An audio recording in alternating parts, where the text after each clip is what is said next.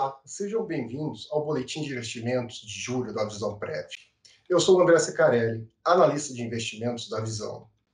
Vou atualizar vocês de algumas informações e comentar sobre os principais acontecimentos do cenário nacional e internacional. Em seguida, vocês poderão conferir a performance do seu investimento em julho. Para começar, nós da Visão Prévia queremos saber se estamos nos comunicando pelo canal correto com você. Já entramos em contato diversas vezes e por diferentes razões, seja para te passar alguma informação do plano, contar uma novidade, dar um aviso ou compartilhar uma boa notícia. Mas queremos saber, estamos chegando até você pelo canal certo? Para que a gente possa ser mais assertivo em nossa comunicação, te convidamos a definir o seu canal preferencial. Acesse o nosso site e veja como.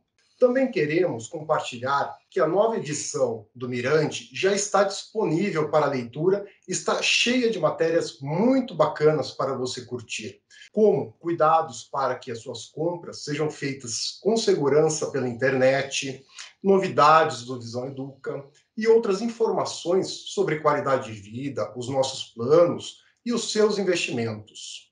Antes de falar do cenário, reforçamos que a isenção de OF para empréstimos foi prorrogada até 2 de outubro. Você pode fazer uma simulação no nosso site. Não deixe de conferir. Agora, vamos conversar um pouco sobre o cenário nacional?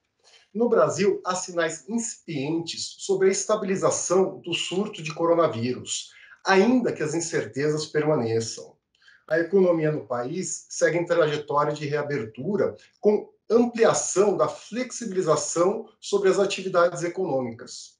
No entanto, ainda é esperada forte retração do PIB para 2020, com queda de 5,66%, de acordo com o relatório Focus de 31 de julho.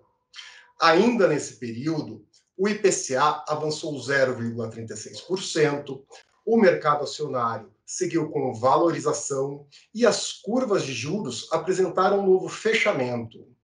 No cenário externo, os Estados Unidos sofrem com a incerteza eleitoral na corrida presidencial.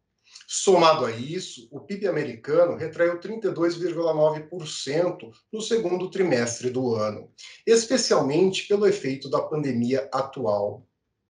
Na Europa, a reabertura das economias continua acompanhando o controle da taxa de contágio. Já a China segue em retomada econômica, impulsionada pelo crescimento da indústria no país. Essas e outras informações você confere no link do boletim. Pessoal, é isso. Confiram agora os resultados dos seus investimentos em julho. Obrigado e até a próxima. Sobre a rentabilidade de cada perfil, o super conservador obteve um resultado no mês de julho de 0,20%. O retorno do conservador foi de 0,83%. Já no perfil de investimento moderado, a rentabilidade foi de 2,77%, enquanto o agressivo apresentou um retorno de 4,76%. Já o perfil agressivo renda fixa a longo prazo obteve um retorno de 4,60% no mês. Te esperamos no próximo boletim e seguimos com nossos canais de comunicação e relacionamento sempre à disposição. Um forte abraço.